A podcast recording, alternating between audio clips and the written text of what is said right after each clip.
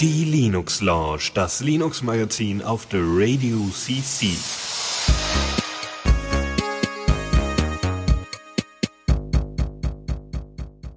Einen wunderschönen guten Abend hier zur Linux Lounge auf der Radio CC. Ähm, ich bin diesmal wieder alleine da, obwohl eigentlich angekündigt war, dass äh, Philipp kommen soll, aber keine Ahnung, weiß ich nicht. Ist doch nicht schlimm. Wir machen ja trotzdem unsere Runde, die wahrscheinlich heute etwas kürzer ausfallen wird, eben weil so Gesprächspartner meistens das alles schön in die Länge ziehen können. Und ich hätte eigentlich heute auch das perfekte Thema für Philipp gehabt, naja, hat nicht sollen sein, ist aber nicht schlimm. Dafür gibt's äh, heute besonders viele Nachrichten aus dem Bereich der äh, Gaming-Szene. Und wir haben ziemlich viele Releases, auch von einigen Programmen, die jetzt äh, grundsätzlich bei der Linux Launch nicht so bekannt waren. Also legen wir mal los. Neues aus dem Repo. Ja, so, und da haben wir auch als allererstes Feedreader 1.2.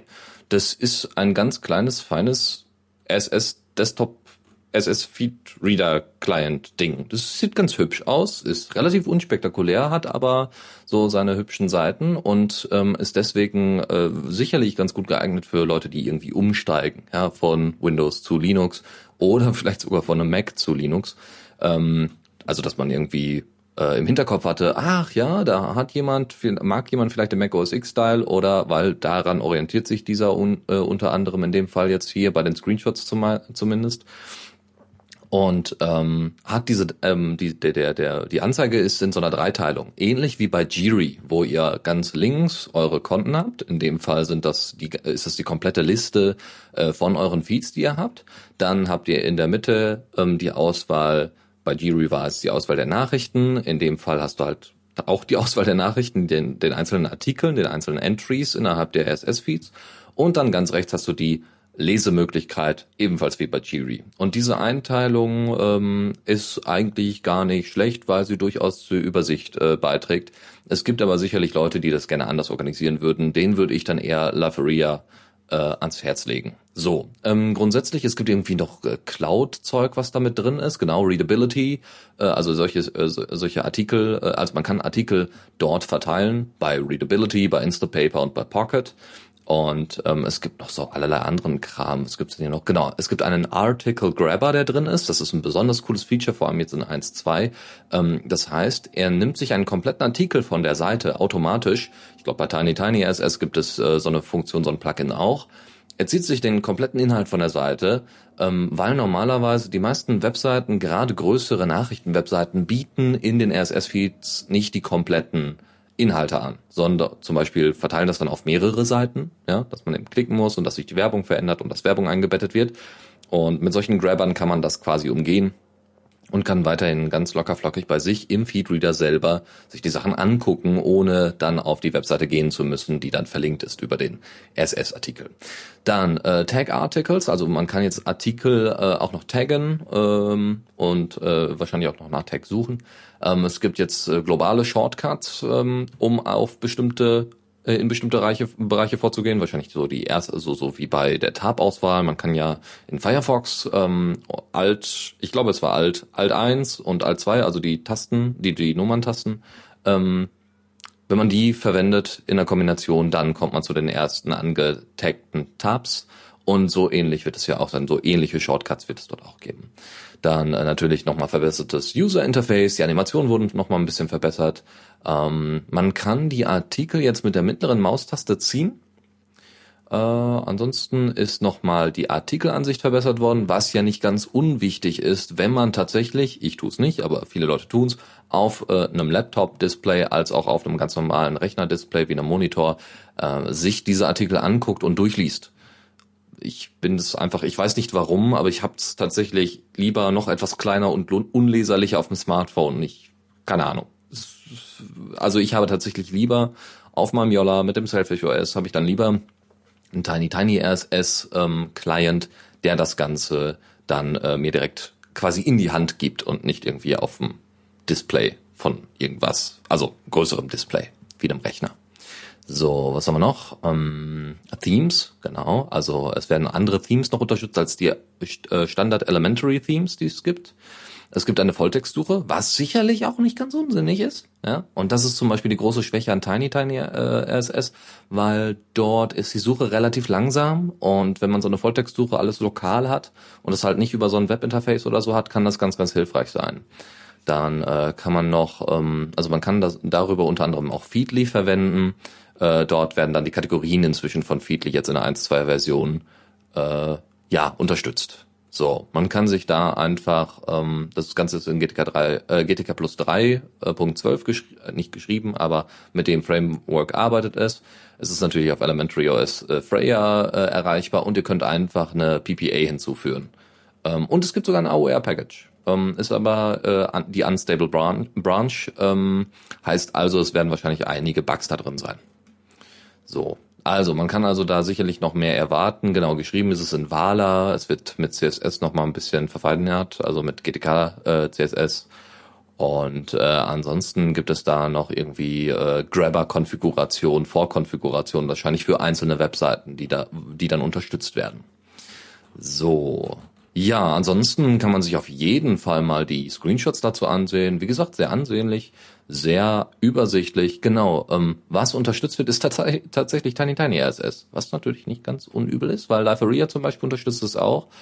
Und es gibt, ähm, also Tiny Tiny RSS ist zwar sehr beliebt, aber das heißt nicht unbedingt, dass diese Services dauernd unterstützt werden. Es gibt auch irgendwie, genau, Plugins, äh, also es braucht für, für bestimmte Funktionen von Tiny Tiny RSS, wie zum Beispiel das Tagging, um das innerhalb von Feedreader 1.2 zu ähm, anzeigen zu können, braucht man ein kleines Plugin für. Aber okay, ja, what the hell, ja. Und ähm, wo ich gerade von Instapaper und Pocket gesprochen hatte, nur noch mal zur Erinnerung, das ist, das sind Read It Later Dienste, ja, so dass man die Sachen verschieben kann und dementsprechend dann später wieder lesen kann. Ja, sehr hübsch, sehr simpel, sehr einfach. Genau, Filter gibt es natürlich auch und ähm, ich bin doch äh, ein bisschen überrascht jetzt so, ähm, was das Ding alles kann. Äh, aber ist von, soweit ich das jetzt hier sehen konnte, von äh, einem Elementary OS Entwickler und äh, so sieht's auch aus. Probiert's mal aus und empfiehlt's gerne dann mal Kollegen und Co. Die zum Beispiel gerade im Umstieg sind, wie gerade schon gesagt. So, Leute, die jetzt eher ein Terminal gerne verwenden wollen, denen sollte man natürlich eher ähm, wirklich ein grafisches Terminal ans Herz legen. In dem Fall gibt es Terminator, was viele coole Funktionen hat, wie dass man mehr, sich zu, per SSH zu mehreren Servern verknüpfen kann und dann einzelne Terminal-Tabs oder wie auch immer man das nennen möchte, so einzelne Terminals miteinander verknüpfen kann und in eines etwas reinschreibt und es dann in beiden Terminals oder in sogar mehr als zwei Terminals ausgeführt wird. Bedeutet, ich habe eine kleine Serverfarm und möchte mehrere Server aktualisieren, aber die sind alle so unterschiedlich, dass ich die nicht alle selber irgendwie zusammen unter Dach und Fach gebracht habe. Also brauche ich für drei kleine Mini-V-Server brauche ich tatsächlich drei Terminals. Ich will aber nur ein Update machen oder nur dasselbe Programm installieren. Und da würde sich am ehesten anbieten, Terminator zu verwenden, weil ich dann einfach in einen Tab, in, einen, in eine grafische Oberfläche ähm, gleich drei Terminals bedienen kann. ist natürlich ziemlich cool. So, in der Version 0.98 äh, ist, ähm, ist Terminator jetzt äh, veröffentlicht worden. Es gibt nun einen Layout-Launcher. Ihr könnt also Layouts festlegen und ähm, es gibt natürlich auch schon festgelegte Layouts, ja, wie ihr genau organisieren könnt, welche Terminals wie angezeigt werden. Das wird jetzt halt dadurch nochmal vereinfacht. Dann die äh, Layouts, genau, kann man relativ inzwischen einfacher abspeichern und es, man kann äh, homogene Tabs ein- und ausschalten. Homogene Tabs kann man sich, äh, kennt man vielleicht noch vom Firefox oder sollte man eigentlich auch aus dem Chrome kennen oder aus dem Chromium. Es ist so, wenn ihr das Fenster kleiner macht oder wenn besonders viele Tabs in einer Leiste sind, wird auf einmal, werden die Tabs schmaler. Ja? Um, und irgendwann sind sie dann so schmal, dass man nichts mehr erkennt, beziehungsweise bei Firefox ist es dann so, dass dann einfach quasi eine Scrollbar passiert. Also ihr könnt dann durch die Tabs scrollen, durch die Leiste scrollen äh, oder per Links-Rechts-Pfeile äh, hin und her wechseln. Und diese homogenen Tabs, die sich also nie verändern, kann man halt einstellen, dass nicht die Tabs kleiner werden, sondern dass sie gleich bleiben. Immer gleich bleiben, so dass man immer erkennt, was da Thema ist, welches Terminal ich gerade aufhab, welchen Tab ich gerade aufhab, mit welcher Titelleiste und so weiter, zu welchem Host ich connected bin, mit welchem User und so weiter, falls es für die Leute sehr, sehr wichtig ist. Äh, wenn Sie das nicht aus dem Kopf wissen. Und das könnt ihr ein- und ausschalten, diese homogenen Tabs. Das ist ziemlich cool. Dann gibt's noch Shortcuts für bestimmte Profile, die ihr anlegt. Und ähm, es ist inzwischen eine GTK3-Branch verfügbar, die ihr einfach äh, ausprobieren könnt. Ich glaube, über das AOR müsste das auf jeden Fall möglich sein. Ähm, das Schöne ist, also bisher, sie arbeiten also dran, dass das alles zu GTK3 portiert wird. Problem ist, es ist noch nicht ganz fertig, deswegen gibt es so eine Branch und nicht schon ein komplett fertiges Programm mit der neuen Version. Ich hoffe aber tatsächlich, dass sie dann den Sprung machen, in der 1.0er Version dann die GTK3 Branch fertig haben, weil das würde von der Nummerierung und von dem ganzen Aufwand her ganz gut passen, denke ich. Weiter geht's. Einige von euch werden sicherlich irgendwelche äh, CAD-Tools benutzen. CAD, äh, kurz gesprochen, oder in äh, lang ausformulierter Form äh, Computer Aided Design Tools. Heißt also, ihr könnt damit äh, Platinen gestalten oder je nachdem, was für ein CAD-Tool ihr benutzt, könnt ihr Holz natürlich damit auch irgendwie, also es gibt ganz, ganz viele Möglichkeiten, was man damit machen kann. Es geht vor allem um Bauen, ja, Dinge bauen, Hardware, ja, so, so richtig Hardware. Nicht nur Metall, sondern vielleicht auch Holz, man weiß es nicht, ja, dass man Sachen herrichten kann und planen kann über einen längeren Zeitraum mm, und das dann später herstellen kann. Im Moment ist das Tool, was ich jetzt gerade anspreche, nämlich Antimony, ist derzeit noch auf einem Beta-Stand. Deswegen gibt es auch nicht wirklich eine Nummerierung und deswegen stellen wir es hier quasi mit Release vor, ohne Nummer. Aber ist nicht schlimm. Das Ding ist unter der MIT-License und ich bin ein bisschen beeindruckt, was das Tool bisher kann. Ähm, man kann mit azyklischen Graphen agieren. Ähm, ich bin gerade am überlegen, aus welchem Programm ich das noch kenne. Also ich kenne es sicherlich aus Blender, glaube ich, war es auch möglich, aber es gab noch ein anderes Tool, wo, äh, wo das möglich war. Genau, bei Natron war das der Fall. Bei Natron, ähm, das ist so ein Compositing Manager, äh, so ein Compositing äh, Programm. Damit könnt ihr ähnlich wie bei After Effects äh, einzelne Module, ja, also das heißt, ihr habt zum Beispiel mal den Rohfilm als ein Modul und dann habt ihr eine gewisse Farbe. Genau. Nehmen wir das Beispiel von äh, Greenscreens. Ihr habt ein Video mit Greenscreen und dann habt ihr einen Hintergrund, den ihr mit diesem Greenscreen verschmelzen lassen wollt. Ja, der Greenscreen soll an sich weg, ja, das Grüne soll weg und dann soll dieser soll diese Grafik dahinter im Hintergrund zu sehen sein innerhalb dieses Videos. Bei Natron kann man das halt mit diesen beiden Modulen machen und einem Filtermodul und man verknüpft sie quasi, naja, nicht wie bei einer Mindmap, aber man kann halt diese beiden Module miteinander mit einem Filter verknüpfen. Ja, dieser Filter heißt dann, keine Ahnung, Greenscreen von mir aus und der sagt dann gleich, okay, alles Grüne wird rausgefiltert und das Bild wird eingefügt. Und ihr verknüpft quasi optisch für euch als auch logisch diese beiden Elemente, den Film und den, das Hintergrundbild mit diesem Filter. Und genauso funktioniert das unter Antimony auch. Äh, ihr könnt also zum Beispiel einen Würfel erstellen. Das ist dann euer erstes Objekt, euer erster Kasten. Und der zweite Kasten ist ein Zylinder. Und ihr könnt dann eben das genau anordnen, wie ihr das haben wollt. Ihr könnt diese beiden miteinander verknüpfen mit einem dritten Element und könnt dann bestimmte Werte festlegen. Diese Werte können dann zum Beispiel sein, dass dieser Zylinder eine Aushöhlung innerhalb des ähm, Würfels darstellen soll. Ja, das heißt, ihr habt einen Würfel mit einem Loch drin, mit einem zylindrischen Loch drin. Und so könnt ihr halt, ohne dass ihr irgendwie bei Blender irgendwie erst versucht, ah ja, wie mache ich das denn jetzt? Ähm, obwohl, glaube ich, bei Blender funktioniert das doch am ehesten, äh, dass ihr dann irgendwie anfangt, äh, da rumzuspielen. Ähm, äh, wie kriege ich das jetzt irgendwie rund modelliert oder so ein Kram? Das braucht ihr alles nicht, sondern ihr sagt einfach, ja, Zylinder plus Würfel, beziehungsweise Würfel minus Zylinder. Im Endeffekt sagt ihr das und es passiert. Vor euren Augen. Boom, main, Mindblow. Das total geile noch daran, noch dazu ist, ähm, mal abgesehen von dieser sehr, sehr einfachen, von dieser sehr, sehr einfachen Möglichkeit, äh, äh mit diesen ähm, mit diesen äh, Elementen umzugehen, diesen azyklischen Graphen, so nennen die die hier, ist äh, mit Python 3 einfach bestimmte Formen anpassen zu können. Also mathematisch äh, zum Beispiel ag zu agieren mit Python 3, das zu skripten und ihr dann noch weniger Arbeit zu tun habt. Also wenn ihr Python 3 sowieso beherrscht, was ich sowieso für sehr, sehr empfehlenswert halte, weil es ist so unfassbar einfach, diese Sprache. es ist halt besonders cool, dass ihr das da dann nochmal einsetzen könnt. So. Genau, das Ganze wird genannt Constructive Solid Geometry, was ihr da anwenden könnt, also konstruktive Festkörpergeometrie. Ich habe es extra in der Wikipedia nochmal nachgelesen, aber ich habe es nicht verstanden. Ich bin kein Ingenieur, aber vielleicht ist es für viele, viele Leute sehr, sehr hilfreich. Ich weiß, dass CAD, solche Sachen wie Free äh, CAD, also FreeCAD, äh, tatsächlich ein Problem darstellen, äh, weil es nicht besonders gute Software ist. Aber es gibt noch KeyCAD, was Open Source ist, was ähm, auch einige Kollegen aus Makerspace verwenden. Vielleicht da mal reingucken. So, weiter geht's, nämlich zu deutlich bekannteren Tools. In dem Fall OpenWRT. Äh, in der 15.05er Version, also benannt nach dem Jahr mit Monat, wie eben auch bei äh, Ubuntu und einigen anderen äh, Ubuntu-Derivaten zum Beispiel, ähm, daran versioniert, so. Es hat einen neuen Kernel bekommen, große Überraschung, 4.18. 4.18. Ich bin mir gerade nicht so ganz sicher, ob das stimmt. Ich glaube, es war nämlich 3.18, wenn ich das vorhin richtig, genau, es war 3.18. Hätte mich jetzt auch gewundert, 4.18? Ja gut. Also 3.18, pardon.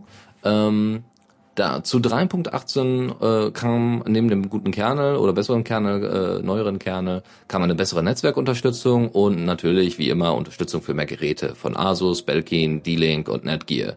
Solltet ihr also einen dieser neuen Router haben oder eine der jetzt unterstützten Geräte, dann bitte mal ausprobieren, sicherlich Bug-Reports einsenden im besten Fall und dann rumspielen mit OpenWrt.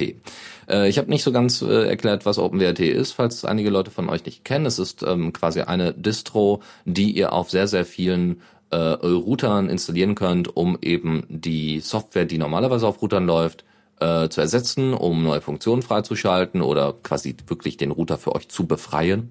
Ja, ich glaube, einige Leute haben da schon mal eine Uncloud oder sowas drauf installiert. Also man kann relativ viel mit dem Zeug machen. Ob man das immer so machen sollte, ist eine andere Frage. Was unter anderem aber damit umgesetzt wird, soweit ich weiß, tatsächlich immer noch mit der Originalsoftware von OpenWrt, das ist Freifunk. Ja, das ist äh, quasi die Distro von Freifunk für Freifunk und äh, zum Freifunk. Ne? Also vielleicht einfach mal einen Blick reinwerfen. So, kommen wir zu einer anderen Distro, die aber dann wieder für Desktops ist und nicht mehr für Router. Das ist Bodhi Linux 3.1.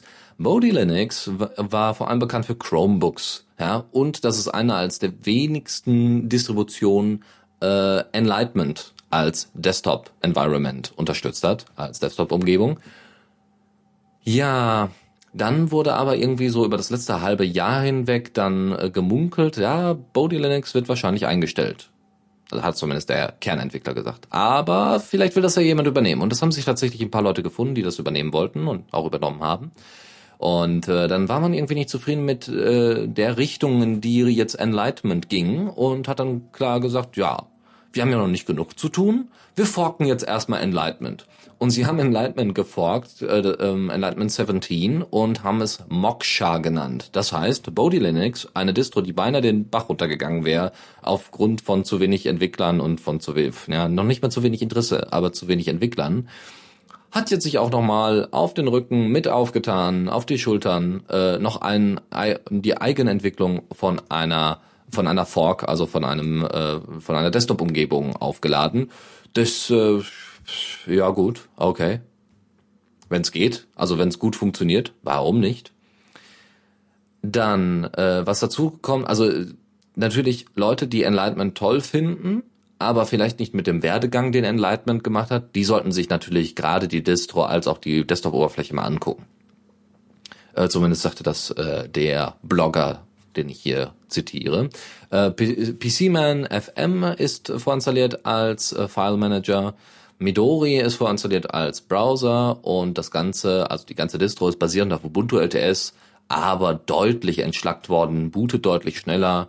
Ähm, warum auch immer, aber sie haben, also es wird dort richtig Arbeit reingesteckt, damit die Software ordentlich läuft, damit die Distro gut läuft und damit sie auch einen, einen Vorteil für viele Leute darstellt. So, kommen wir jetzt zur letzten Thematik aus dieser Rubrik. Und zwar reden wir über Flowblade 1.2. Flowblade ist ein Video-Editor. Und ich muss sagen, so nach und nach, ich meine vor über sechs Jahren bin ich zu Linux gekommen. Und ich hatte damals noch YouTube, einen YouTube-Account und habe Videos geschnitten. Und das war alles ziemlich erbärmlich mit Caden Live. Und dann habe ich auch irgendwann die YouTube-Geschichte gelassen. zu meinem, zu meiner äh, Freude, weil ähm, ja, Es war wirklich ganz, ganz schlimm. Caden Life ist dauernd abgestürzt und so ein Kram. Und jetzt sind inzwischen so viele gute Videoeditoren da, dass ich mich gar nicht entscheiden kann, welchen ich nutzen will, wenn ich dann mal wieder ein Video schneiden möchte oder muss. Ähm, wie hier haben wir jetzt mal Flowblade. Die benutzen ähnlich wie Caden Live, nicht ähnlich, sondern genau wie Caden Live, das MLT Framework, äh, was quasi die ganze Media, den Mediakram und das Abspielen und das Hin- und Hergezerre und so weiter verwendet, also äh, äh, möglich macht. Jetzt aber in der 9.1.2er Version von Flowblade gibt es endlich die Unterstützung für GTK 3, äh, plus 3. Ähm, zudem ist die Geschwindigkeit und die Anzeige verbessert worden. Geschwindigkeit vor allem beim Rendern. Und grundsätzlich soll es eine schnellere und flüssigere Bedienung ge äh, geben durch die neue Version und durch die Verbesserungen, die dort enthalten sind. Das Ganze kriegt ihr wie äh, so oft und wie so gerne von mir gesehen unter einer GPL-Lizenz, in der Fall, in dem Fall GT, GPL 3. Also einfach mal ausprobieren und dann äh, wünsche ich euch viel Spaß beim äh, Videos schneiden. So Urlaubsvideos, ja. okay, ja. Äh, wir gehen mal weiterhin von Urlaubsvideos aus. Newsflash. So, da wird's ein bisschen interessanter. Firefox hat nämlich mal, also beziehungsweise Mozilla hat ein bisschen was Neues anzukündigen. Nicht, dass sie irgendwie jetzt schon wieder neue Add-on-Richtlinien oder sowas aufrichten. Ich finde es jetzt total geil. Fire, also Mozilla kann machen, was, was sie möchten. Es ist so ein bisschen wie, wie bei, bei, bei einer Partei, die im Politikspektrum halt komplett verloren ist. Äh, Piraten. Ähm, die können machen, was sie wollen. Es führt nicht dazu, dass die Leute sie wieder mögen oder so. Und so ein bisschen kommt man das bei Mozilla halt vor. Ähm, Mozilla hat jetzt äh, ein, ziem ein ziemlich cooles Projekt gestartet, äh, beziehungsweise ein ziemlich cooles Feature in Planung. Das Ding nennt sich nämlich kontextbezogene Profile im Firefox selbst. Und daran, wie gesagt, planen sie derzeit und haben schon mal so ein paar Beispiele da gezeigt. Es soll einige Profile geben für Persönliches, für Arbeit, für Banking, für Shopping, für was auch immer.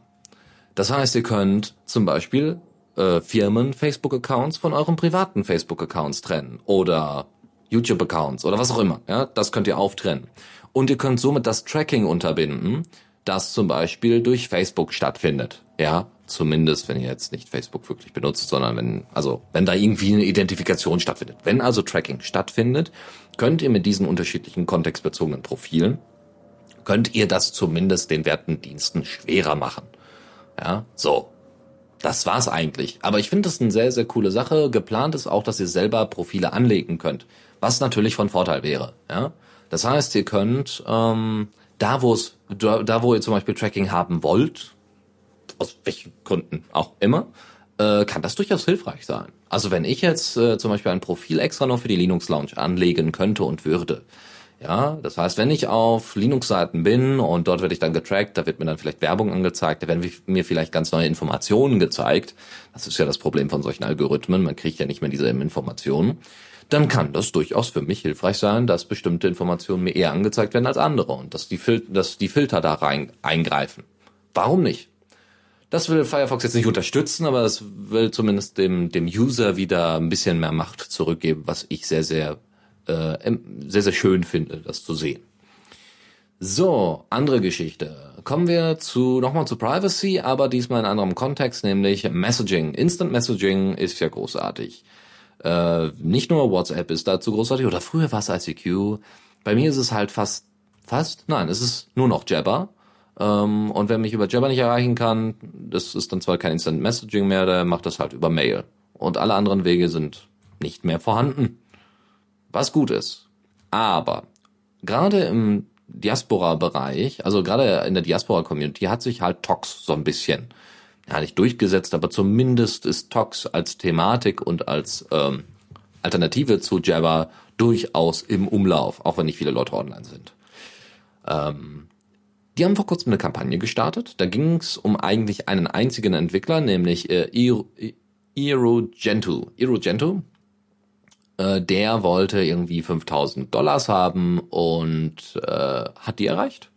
Was sehr erfreulich ist. Er hat, ähm, also sechs Stunden vor Ende, hat er tatsächlich die 5000 geknackt, die er als Ziel festgesetzt hatte. Ne? Hast ja bei Indiegogo auch, glaube ich, immer so 30 Tage, also wirklich im Monat, in der da Crowdfunding stattfinden kann. So, 217 Leute haben da mitgespendet. Äh, am Ende war ein ein Betrag von 7, äh, 5,7.000 äh, Dollar äh, jetzt dem Entwickler zur Verfügung gestellt worden und jetzt kann weiterentwickelt werden. Hoffe ich mal. Vielleicht wird's besser. Vielleicht war es aber auch nur in, in Sand gesetztes Geld. Man weiß es nicht. Wir werden es dann sehen, wenn es da erste Erfolge gibt. Obwohl Tox eigentlich schon ganz gut läuft. Also bisher sehe ich noch nicht so viele Probleme, aber ich habe mir die Bug-Reports auch noch nicht so stark angeguckt. So, also sehr schön. Schön, dass es da so, dass es da mal Erfolge zu feiern gibt. Ähm, macht weiter so. Oder so ähnlich, könnte man jetzt sagen. So. Eine Sache, wo ich jetzt zugeben muss, dass ich mich damit nicht beschäftigt habe und deswegen da auch keine wirklichen äh, äh Details jetzt oder überhaupt äh, eben keine Aufbereitung betrieben habe, dem, weil ich halt gedacht habe, ne, wie gesagt, hätte ja noch jemand da sein können, mit dem ich dann hier zusammen die Sendung mache.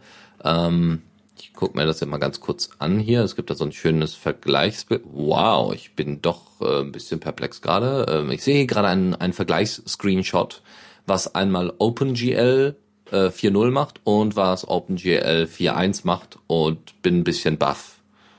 Das ist so eine Wow, das ist wirklich sehr, sehr beeindruckend.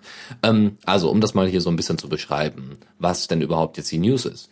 Äh, Mesa hat jetzt Unterstützung für OpenGL 4.1. Ja, also nee, nicht alle Open Source Treiber äh, für, also Nouveau und ich weiß gar nicht wie, wie heißt denn die AMD Implementation? Weiß ich gar nicht. Äh, also Nouveau und äh, also alle Mesa Treiber haben jetzt OpenGL-Implementation 4.1. Das ist das Wichtige, die neue Versionsnummer. Es gibt da nochmal detaillierteres äh, zu finden auf Heise, was wir natürlich auch in den Shownotes verlinken. Und ich gucke mir jetzt gerade diesen Screenshot hier an. Auf der linken Seite sieht man OpenGL 4.0 und das sieht, also du, du hast einen nicht gerade uninteressant aussehenden Drachen dort vor dir der ähm, also ein paar rote Punkte, die so eine Maserung darstellen sollen, so ein paar rote Punkte über den Körper verteilt hat. Äh, und dann guckst du dir da, den, das Vergleichsbild, nämlich von, äh, von, von der 4.1er Version an und diese Punkte werden auf einmal zu Stacheln, die aus dem Körper des jeweiligen Drachen ragen. Das sieht sehr, sehr beeindruckend aus. Ähm, das warum auch immer das jetzt auch so eine starke Veränderung darstellt. Also eine sichtbare Veränderung, aber warum diese Veränderung so stark ist, ist äh, für mich nicht so ganz klar. Nun gut, davon mal abgesehen, dieser Drache sitzt auf einem Steinhaufen irgendwo auf einem Marktplatz oder so und wenn man allein den Vergleich von den Steinen, die da in Runde gesetzt worden sind, und das ist wirklich so ein Vergleich zwischen äh, Half-Life 1 und Half-Life 2 von der Grafik, vom Grafikunterschied her, ist ein bisschen übertrieben, aber kommt ungefähr hin.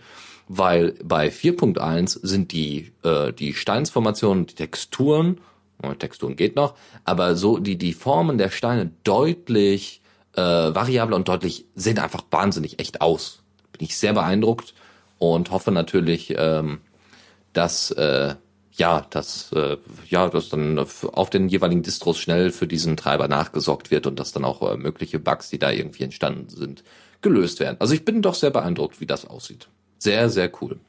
Also ist auf jeden Fall ein Schub nach vorne.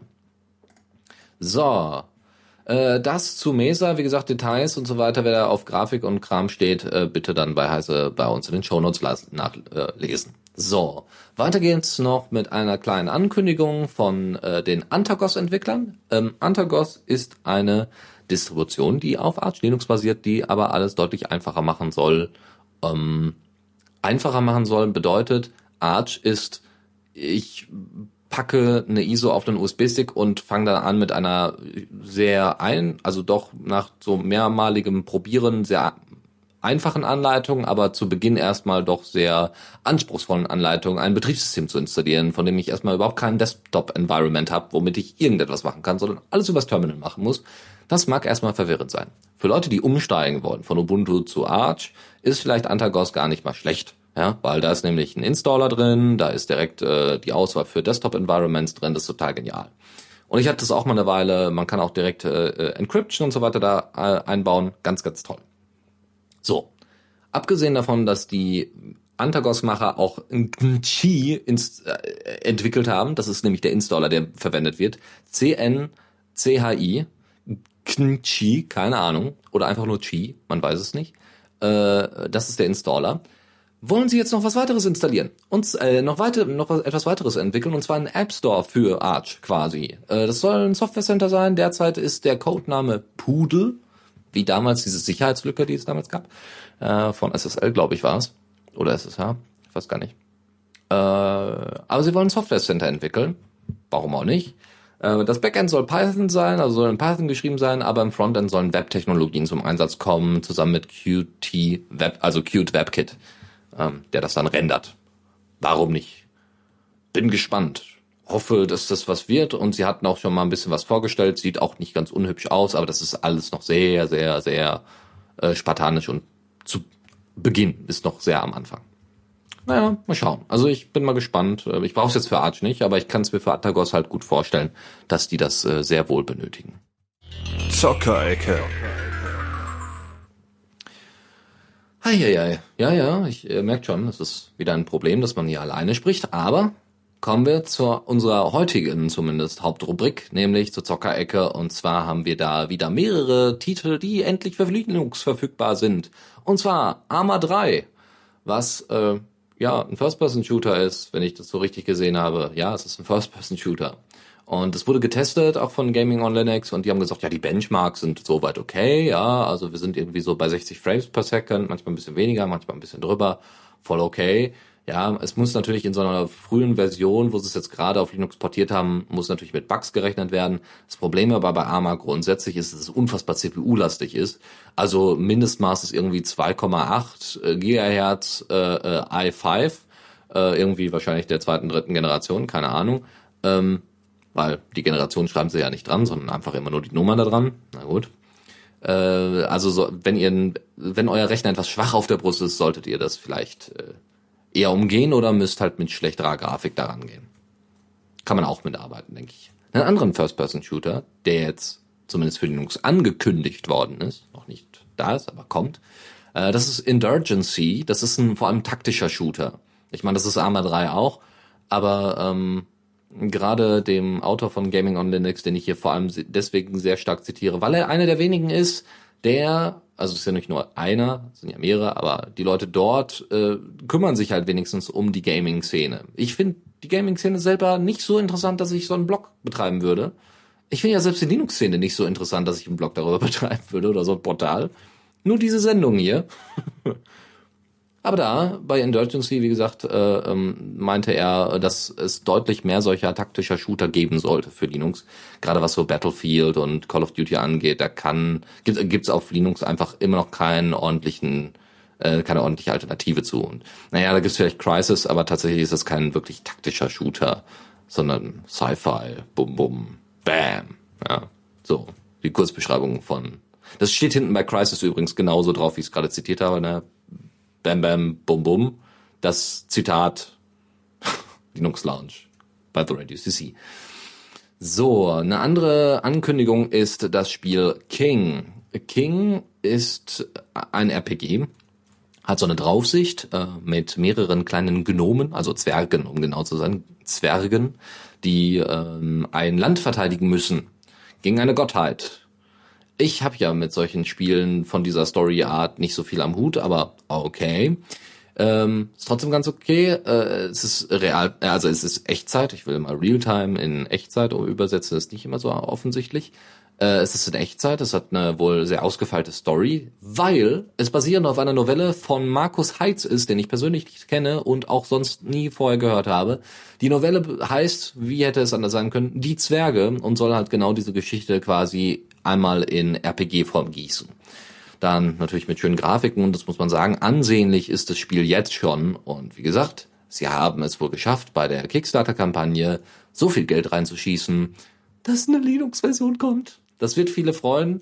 Mir ist es egal, aber es ist schön zu sehen, dass schöne Spiele für unser schönes Linux rauskommen. Andere Geschichte.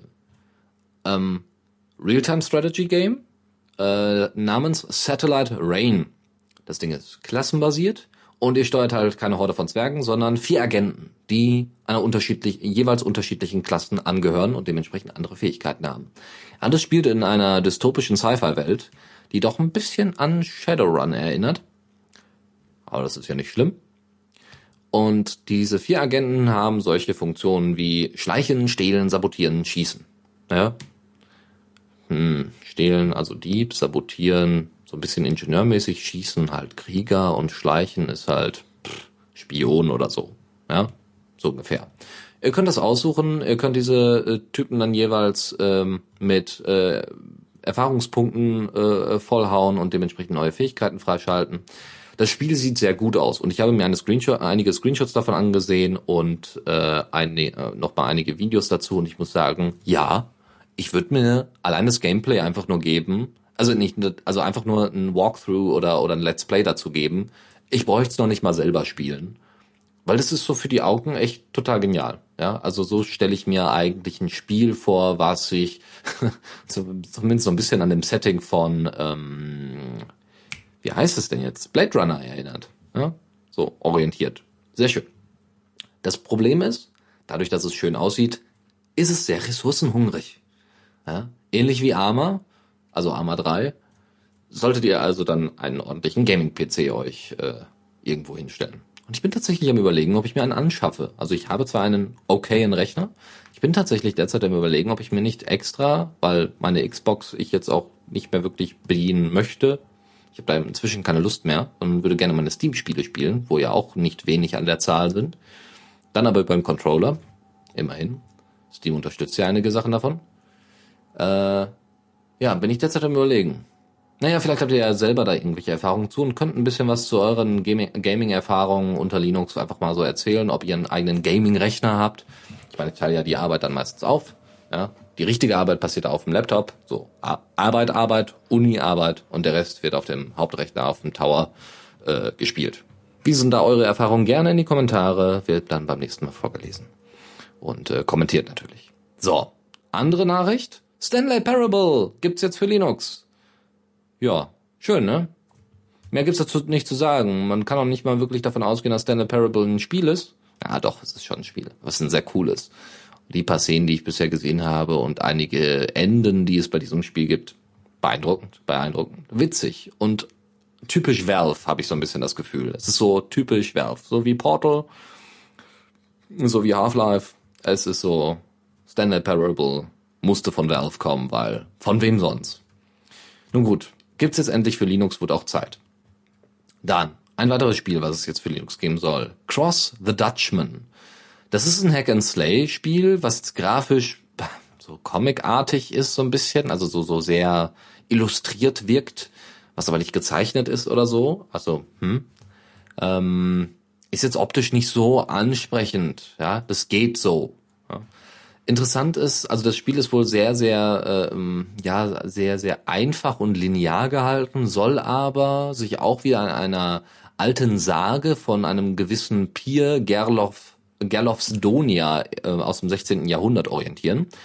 Man darf da folgende äh, folgenden Zustand beschreiben, der in, in den Niederlanden, ne, weil Dutchman, Niederlande, also zumindest in den niederen Landen, dazu gehörten natürlich auch heutzutage noch teilweise, also nach heutigen Maßstäben Teile von Deutschland, ähm, aus dem 16. Jahrhundert, wie gesagt, diese Sage, die da äh, befolgt werden soll, die man da spielen kann, denn es geht um einen, ja, um diesen Pier, das ist dieser, dieser Hauptcharakter, den ihr spielt, der sich zusammen mit einigen Bauern gegen die Sachsen richtet, die, die, die den Einheimischen das Leben schwer macht. Ja, so. Die Sachsen haben die Niederlande befallen und Pier und die Bauern machen da einen großen Aufstand. Äh, genau, wer Torchlight kennt, genau, um die Grafik mal ein bisschen zu beschreiben, wer Torchlight kennt, der wird sich da zu Hause fühlen, weil genau so.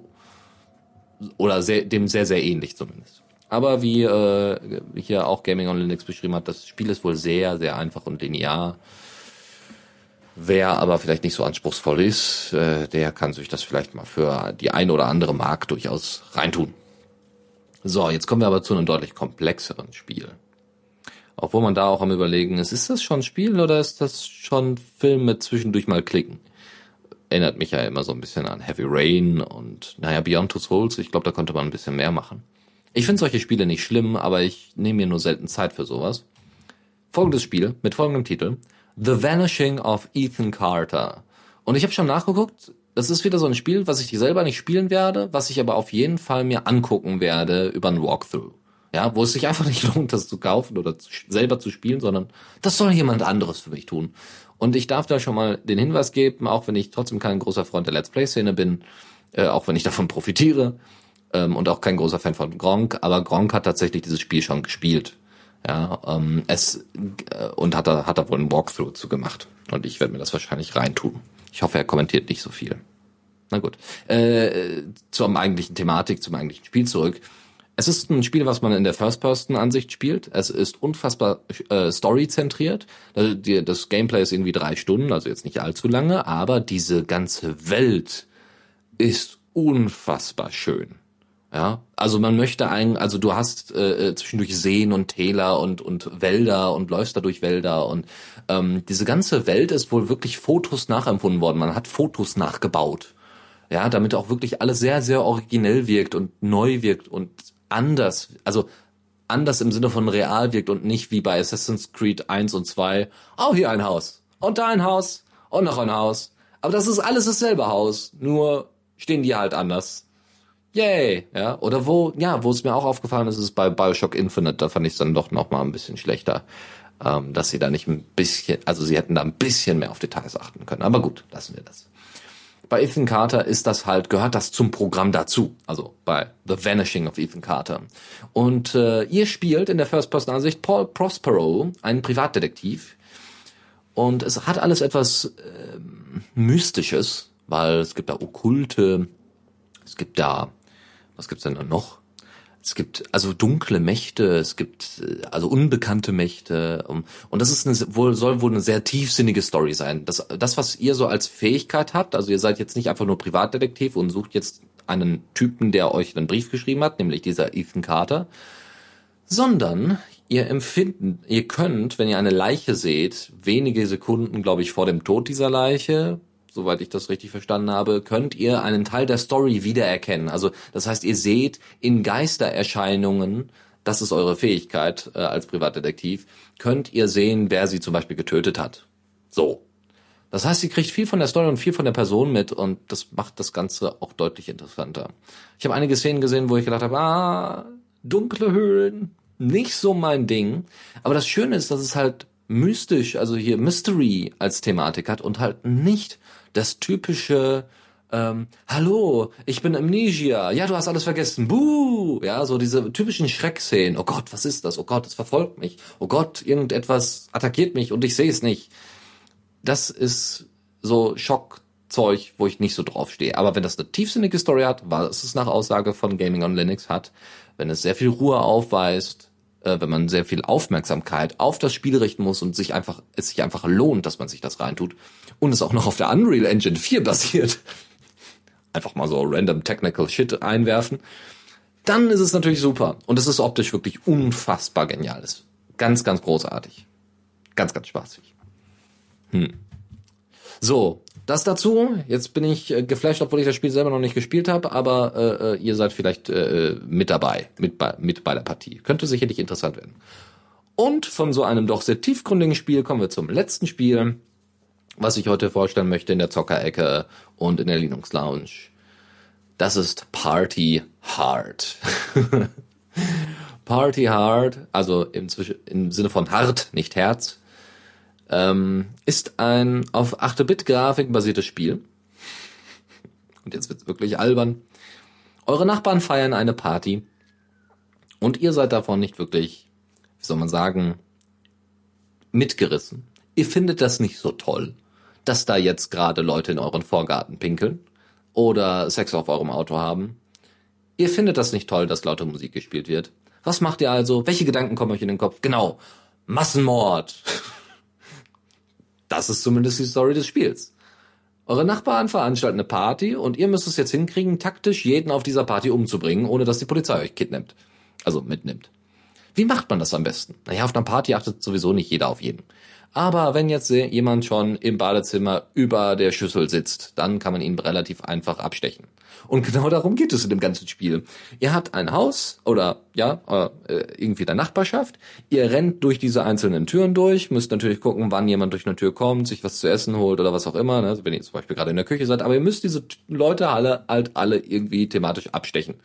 Und besonders interessant, also das ist euer Ziel. Am Ende müssen alle tot sein. Erinnert irgendwie an einen unfassbaren Trash-Film. So aus der Reihe, so eine Mischung aus American Pie und, weiß ich nicht, äh, Final Destination. Ja, so.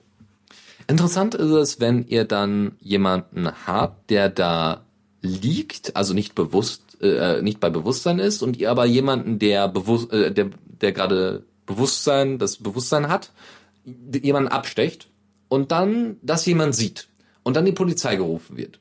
Und dann kommen Polizisten relativ schnell in das Haus und suchen nach dieser Leiche, die dann äh, äh gerufen also die dann Aufmerksamkeit erregt hat. Und wenn dann dieser, wenn dann irgendein Typ in der Ecke liegt, der halt kein Bewusstsein hat, dann prügelt die Polizei auf diesen Typen ein. Weil die Polizei denkt, das wäre dieser Typ gewesen. Und so geht dieses ganze Spiel. Leute abschlachten, weil sie zu laut Party machen. Ich finde das sehr witzig. So, äh, man kann das Spiel übrigens auf der Webseite vorspielen in, in, in einer HTML-Version irgendwie, HTML5-Version. Da kann man dann mal ein bisschen testen, ob einem das gefällt. Und ich glaube, ich so für Pausen ist das perfekt. So neues Level und es erinnert mich tatsächlich so ein bisschen an Hotline Miami. Ja, obwohl Hotline Miami ja tatsächlich sogar noch eine gute Story dabei hat. Aber es ist genauso abgefuckt. okay, das zu dieser Runde und somit kommen wir zu, ähm, wie soll ich sagen, grüne Lettern auf schwarzem Grund. Kommando der Woche. Und da haben wir einen wunderschönen kleinen Client, einen Jabber-Client, um genau zu sein, wo wir gerade schon bei Messenger und Instant Messaging waren. Ähm, Profanity heißt das Ding. Ist äh, mit N-Curses realisiert worden fürs Terminal.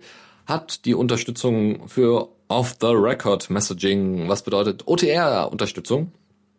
Äh, ihr könnt Ressourcen einstellen, ihr könnt die Priorität einstellen, ja, wie wichtig euch Profanity ist im Gegensatz zu vielleicht anderen Clients, wer als erster angeschrieben werden soll und so weiter.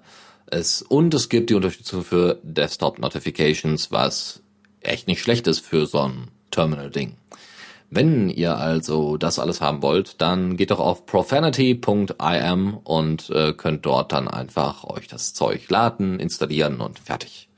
Ja, und könnt euch da auch mal Screenshots angucken. Ich finde das übrigens sehr, sehr hilfreich, wenn selbst bei Clients, also bei, bei CLI-Software im Sinne von Command Line, mit, mit Command-Line-Interface, Programm mit Command-Line-Interface, wenn selbst die Screenshots haben. Das ist hilfreich. Man glaubt es kaum, aber für mich ist es tatsächlich hilfreich, ja, ob es sich lohnt, sich damit zu beschäftigen.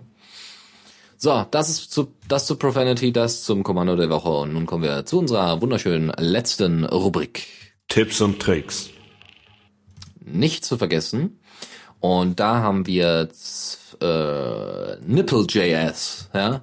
Wenn schon unter der Gürtellinie, dann aber richtig. Nipple.js ist wirklich sehr witzig. Es handelt sich dabei um, wie hätte es anders sein können, JavaScript, ne, Node.js, und um Web-Apps, die ihr mit Node.js umsetzt, die aber einen Controller brauchen, also Nippel brauchen, so, so, wie heißen die Dinger denn? So, so, äh, Trigger-Teile, Trigger-Buttons, also im Endeffekt einen kleinen Joystick emulieren auf dem Display. Für Tablets beispielsweise, für kleine HTML5-Spiele, wie zum Beispiel Party Hard, wo ihr Leute umbringen müsst. Ähm, da könnt ihr das machen. ist total geil. Könnt einfach einbetten. Das Logo ist auch dementsprechend vielsagend. Und das ist wohl sehr hilfreich. Äh, warum nicht? Ausprobieren. Meine Empfehlung an euch andere Geschichte, die ich auch persönlich umsetzen konnte. Es ging um einen Link-Tipp, wie man äh, seinen Raspberry Pi im Kiosk-Modus umsetzt. Kiosk-Modus bedeutet, ihr setzt einen Rechner auf, wie zum Beispiel das Raspberry Pi, wo fast ausschließlich der Browser verwendet wird. Nur der Browser im Endeffekt. Ja, kein großartiges Interface, ihr könnt nur den Browser verwenden, ja, um zum Beispiel auf eine Webseite zuzugreifen. Wir verwenden das jetzt bald für eine große Veranstaltung bei uns im Hackerspace und das wird ganz cool, weil äh, da wird angezeigt, was als nächstes äh, für Termine sind. Also welche Veranstaltungen als nächstes sind, welche Vorträge als nächstes sind, um wie viel Uhr, von wem und so weiter und so fort. Und das Ding aktualisiert sich ständig. ist total geil. Kannst du einfach irgendwo im Raum im Hackerspace aufstellen. Die Leute können da drauf gucken, können, ah, was kommt denn jetzt hier als nächstes, bla bla. Natürlich können die Leute auch die Webseite über ihr Smartphone abrufen, aber es ist natürlich schöner, wenn das irgendwo rumsteht, falls die Leute jetzt nicht die ganze Zeit nur auf ihr Smartphone gucken, was auf einem Hackerspace, äh, in einem, in einer, bei einer Hackerspace-Veranstaltung relativ selten ist, wahrscheinlich. Na ja, gut. So. Habe ich ausprobiert, funktioniert mit Chromium und der Matchbox Window Manager, von dem ich vorher noch nie was von gehört habe, aber das funktioniert sehr, sehr gut. Eine Empfehlung an euch, das mal auszuprobieren, war bei mir sehr erfolgreich. Man muss noch ein paar Zusatzeinstellungen bei Chromium reinsetzen. Ich würde es gerne natürlich mit Firefox umsetzen, hab's aber bisher noch nicht hingekriegt, das mal einzustellen. Und hatte jetzt auch keinen Bock, noch ein anderes, noch eine andere Anleitung rauszusuchen. Ein weiterer Linktipp ist, äh, wie man Linux Authentication mit einem USB-Stick realisiert. Es gibt da äh, das Plug Pluggable Authentication Module, das sogenannte PAM abgekürzt, mm, das für USB-Sticks benutzt wird. Das heißt, ihr habt quasi wie so eine Smartcard, die ihr irgendwo, hallo, ich bin XY, danke, dass ich Zugriff auf meinen Rechner haben darf. Das könnt ihr damit umsetzen. Und da gibt's einen, äh, einen, einen äh, wie soll ich sagen, äh, da gibt es äh, äh, einen Linktipp für euch, wie man das macht. Ein weiterer Linktipp ist ein Vortrag über das Veröffentlichen von Büchern, das Publizieren, wie der Fachbegriff in dem Jargon äh, ist das Publizieren von Büchern mit freier Software. Da gibt einen kompletten Vortrag drüber, anderthalb Stunden.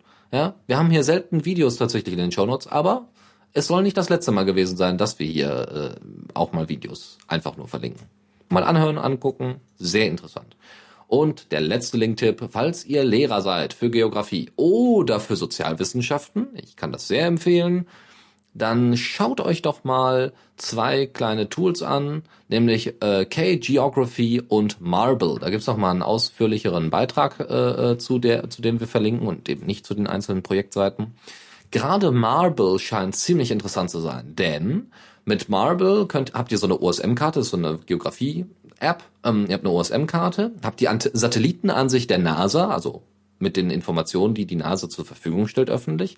Und ihr habt sogar historische und politische Karten. Das heißt, ihr könnt euch mal angucken, wie denn die Welt aufgeteilt war, als noch Krieg war oder so ähnlich, keine Ahnung. Ja, also man kann, das ist ziemlich cool. Das ist sehr, sehr beeindruckend, weil man kann, ähm, es gibt äh, bei Arte, dem Fernsehsender, den keiner guckt, gibt es ähm, vielleicht, wenn ihr so wie hattet in der Schule, in der Oberstufe oder Unterstufe, habt ihr äh, vielleicht mal mit offenen Karten äh, euch angeschaut. Das ist eine 15-minütige Sendung, wo quasi äh, global politische Aspekte besprochen werden. Zum Beispiel, warum Jugoslawien auseinandergebrochen ist und daraus dann Serbien äh, und der ganze Rest, also Bosnien-Herzegowina und ich glaube Slowenien gehörte auch noch zu, nicht Slowenien, äh, die Slowakei gehörte glaube ich auch noch dazu, aber wie auch immer, ähm, wie das alles so entstanden ist und das könnt ihr dort deutlich besser, nee, nicht besser, nicht besser, aber ihr könnt es äh, interaktiver nachgestalten. Und das ist sicherlich für einige Lehrer sehr, sehr hilfreich,